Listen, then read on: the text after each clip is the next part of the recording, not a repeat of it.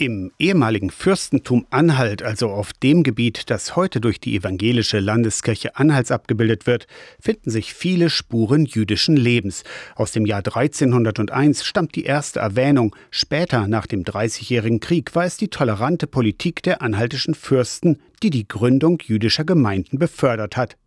Bis heute fast unverändert erhalten ist die Synagoge in Gröbzig mit ihren Nebengebäuden. Heute ist das Ensemble ein Museum, zurzeit wird die neue Ausstellung vorbereitet. Eine Ausstellung zum Anfassen und Mitmachen soll es werden, verrät Museumsleiterin Annette Gottschalk. Sehr viel zum Entdecken, zum Forschen, zum selbermachen, dass man selbst eine Kippa aufsetzen darf, natürlich Fragen stellen, Fragen hinterlassen, Antworten finden, ganz bunt gemischt und sehr viel halt auch für die Religion, für die Kultur und als Exkurse immer dann zur jüdischen Geschichte Gröbzig. Gröbzigs. Die jüdische Geschichte Gröbzigs endet zwar schon 1934, dieser frühe Zeitpunkt ist aber auch der Grund, dass die Synagoge mit Gemeindehaus, Kantorhaus, Schule und drei weiteren Nebengebäuden erhalten geblieben ist. Sie hat der Stadt gehört und die haben sie dem Heimatverein zur Verfügung gestellt und damit war es natürlich ein geschichtliches Museum, was nicht zerstört werden konnte und die jüdische Gemeinde hat den ehemaligen Schulraum genutzt. Die Synagoge ist fast in dem Zustand, wie sie der Heimatverein 1934 übernommen hat.